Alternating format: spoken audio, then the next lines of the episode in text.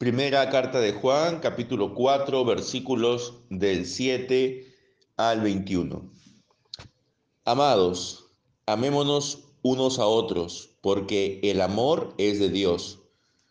Todo aquel que ama es nacido de Dios y conoce a Dios. El que no ama no ha conocido a Dios, porque Dios es amor. En esto se mostró el amor de Dios para con nosotros, en que Dios envió a su Hijo unigénito al mundo para que vivamos por Él. En esto consiste el amor, no en que nosotros hayamos amado a Dios, sino en que Él nos amó a nosotros y envió a su Hijo en propiciación por nuestros pecados.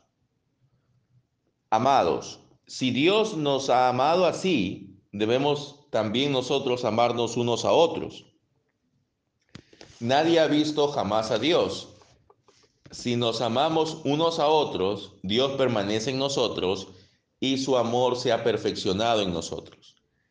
En esto conocemos que permanecemos en Él y Él en nosotros, en que nos ha dado de su Espíritu.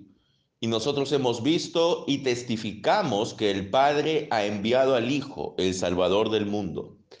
Todo aquel que confiese que Jesús es el Hijo de Dios, Dios permanece en él y él en Dios. Y nosotros hemos conocido y creído el amor que Dios tiene para con nosotros. Dios es amor, y el que permanece en amor, permanece en Dios y Dios en él. En esto se ha perfeccionado el amor en nosotros, para que tengamos confianza en el día del juicio pues como Él es, así somos nosotros en este mundo. En el amor no hay temor, sino que el perfecto amor echa fuera el temor, porque el temor lleva en sí castigo, de donde el que teme no ha sido perfeccionado en el amor. Nosotros le amamos a Él porque Él nos amó primero.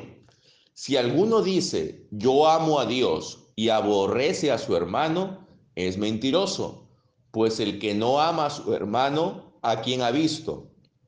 ¿Cómo puede amar a Dios a quien no ha visto? Y nosotros tenemos este mandamiento de él. El que ama a Dios, ame también a su hermano. Amén. Todo aquel que ama ha conocido a Dios. El que no ama no lo ha conocido porque Dios es amor. Esta es una de las frases más tremendas que hay en toda la Biblia en cuanto a las características del ser de Dios. Dios es amor. ¿Y cómo se muestra ese amor? Se muestra de manera tangible en que envió a su Hijo unigénito para que Él haga propiciación por nuestros pecados. No solamente Él permite de que su Hijo sea encarnado, sea humillado, que durante más de 30 años esté en una condición que no ameritaba su condición divina, sino que además Él sea humillado, torturado, insultado, injuriado y al final muerto en una cruz. Entonces, el Padre nos amó tanto que Él permite que todo esto ocurra. Y esa es la mejor muestra de su amor.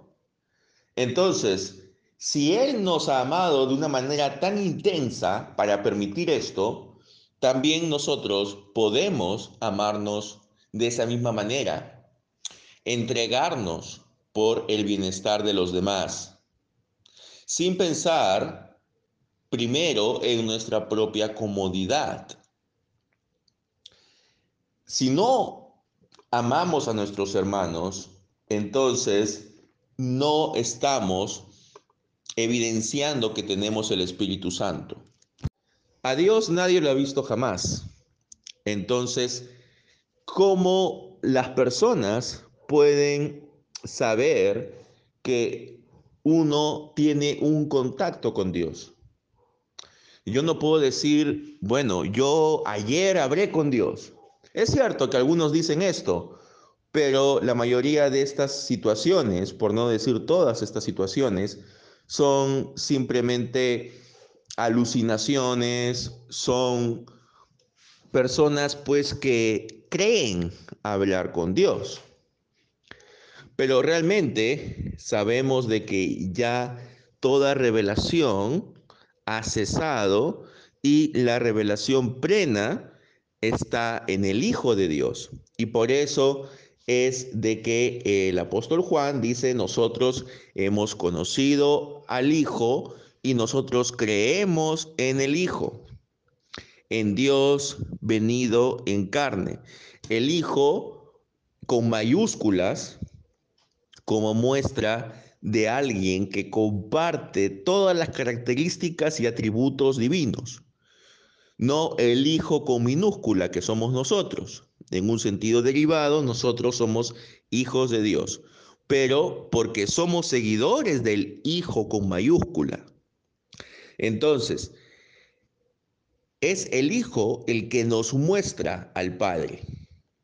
Es el Hijo el que nos da el camino a seguir y nos dio el ejemplo. Entonces,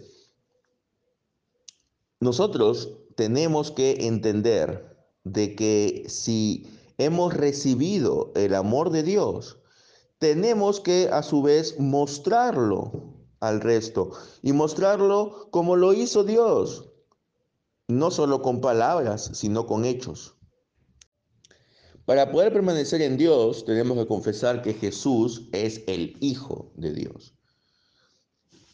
Nuestra relación con Dios no es una relación basada en mis emociones.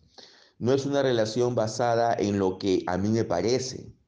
Es una relación basada en la revelación divina. La revelación divina es lo que indican las Sagradas Escrituras y específicamente la persona de Jesucristo.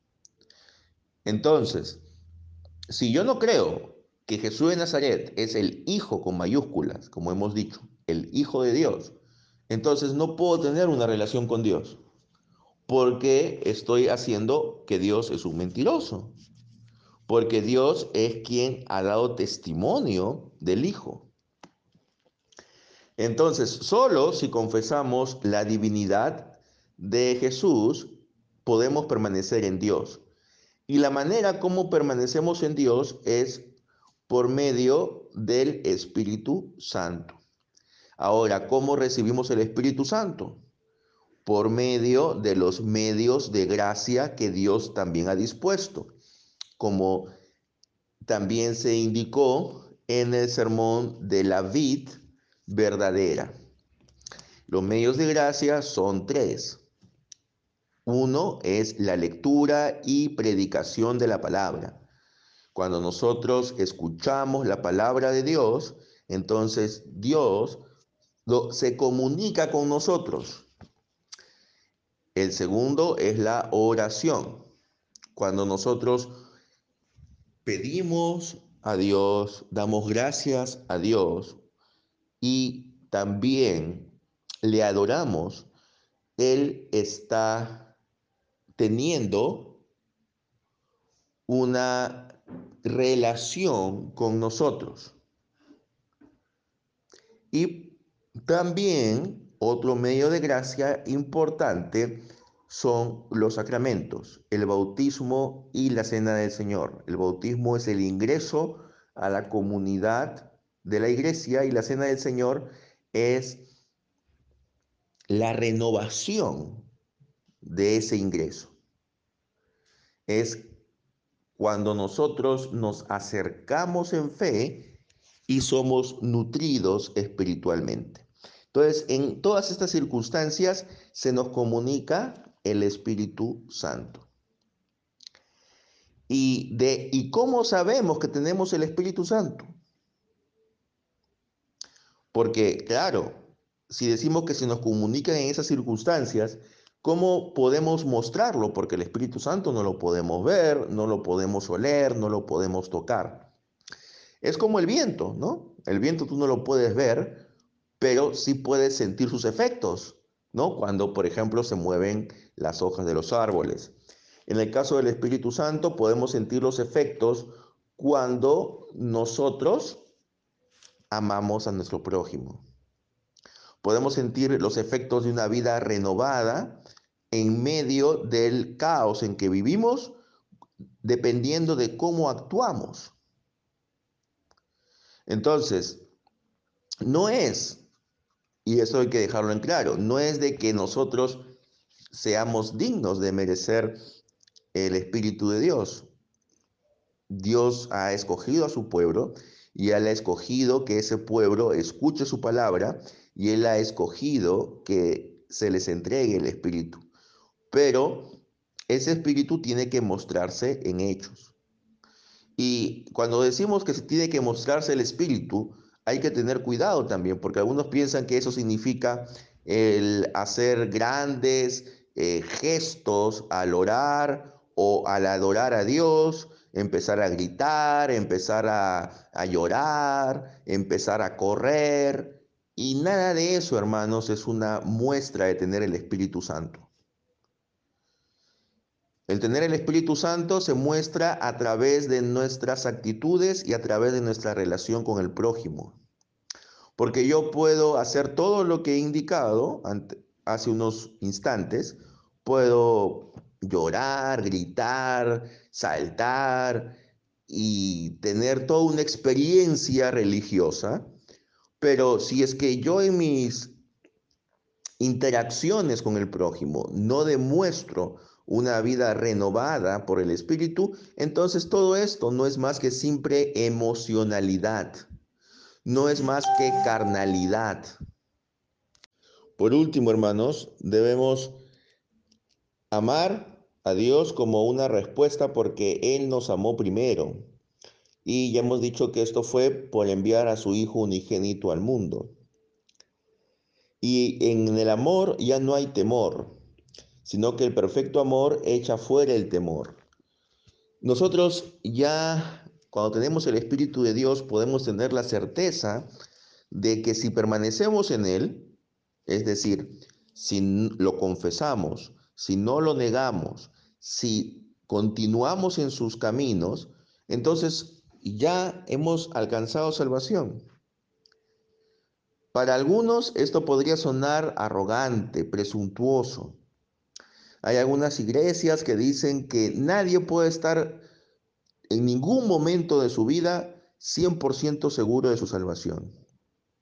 Pero esto la Biblia nos dice que sí se puede, sí se puede estar convencidos de que en el juicio seremos absueltos, porque hemos creído en la obra redentora de nuestro Señor Jesucristo.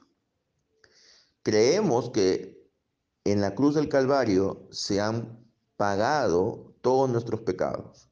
Justamente Él ha sido hecho propiciación, como dice el versículo 10. es decir, Él ha aplacado la ira que Dios tenía sobre los pecadores, es decir, sobre nosotros.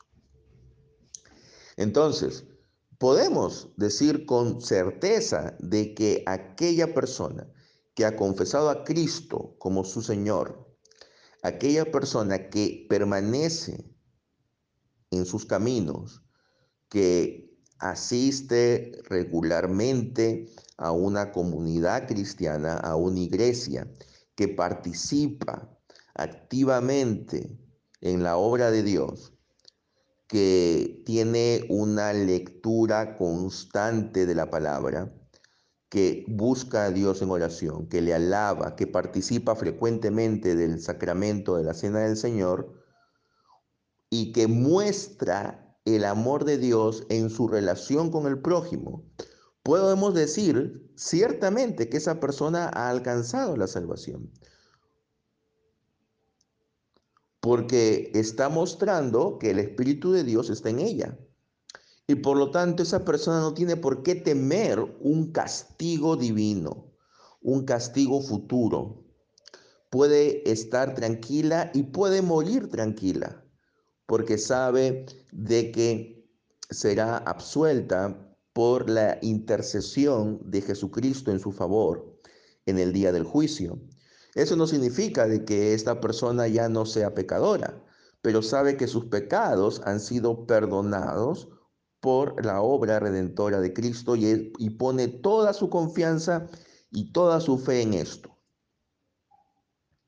Pero para que alguien esté seguro, tiene pues que mostrar con su vida de que el Espíritu de Dios está en él o en ella. Entonces, hermanos, el amor, el amor del Espíritu echa fuera el temor. Y si amamos a Dios, tenemos que amar a nuestros hermanos, a todos nuestros hermanos por igual, no solamente a, quienes nos caen bien, no solamente a los guapos, no solamente a los inteligentes, no solamente a los que visten bien o a los que se perfuman o a los que hablan de buenas formas, sino que tenemos que amar a todos por igual. Porque si no amamos a nuestros hermanos, a quienes podemos ver, ¿cómo podríamos amar a un Dios a quien no hemos visto? La forma en que mostramos el amor a Dios es por medio de nuestras relaciones con el prójimo. Y esto implica acciones concretas. No solamente implica palabras bonitas, sino implica el ayudar a otros cuando sea necesario. Implica el darnos un tiempo para preocuparnos por otros. Implica el tratar de que nuestras decisiones no perjudiquen a la mayoría, ¿no? A veces hay personas que dicen, bueno, con tal que yo y mi familia estemos asegurados, el resto que me importa. Y este tipo de ideas, este tipo de actitudes es justamente lo que aquí se está denunciando. No podemos tener una visión limitada de nosotros como personas aisladas de una comunidad. Todos somos parte de una comunidad y por lo tanto debemos amar a nuestros hermanos. Cuando aquí dice hermanos, está refiriéndose en una manera general a todas las personas con las cuales interactuamos, pero de una manera especial a quienes comparten nuestra fe en Jesús como el Hijo de Dios. Entonces, no hay nada de malo en que podamos tener un tratamiento preferencial por aquellos que son nuestros hermanos en la fe. Si tenemos que elegir ayudar a alguien, pues ayudemos a quien es nuestro hermano en la fe. Y eso también está mostrando el amor de Dios, porque Dios envió a su Hijo unigénito para rescatar a ellos. No para rescatar a cada persona del mundo, sino a quienes Él, por su misericordia, ha escogido.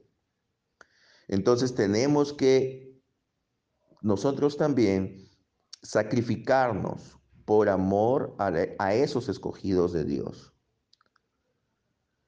Mostremos el amor de Dios para con todos, hermanos, para especialmente para con aquellos que comparten nuestra fe.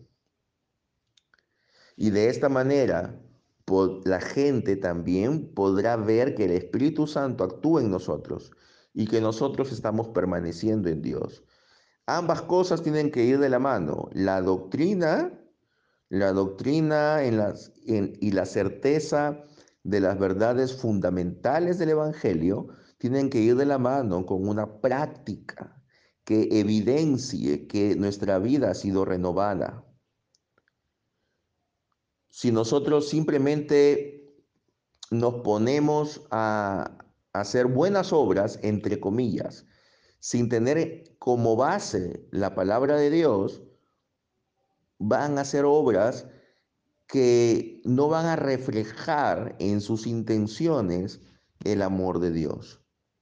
Van a buscar glorificarnos a nosotros y no glorificar a Dios. Entonces, para actuar, primero tenemos que ver lo que dice la palabra.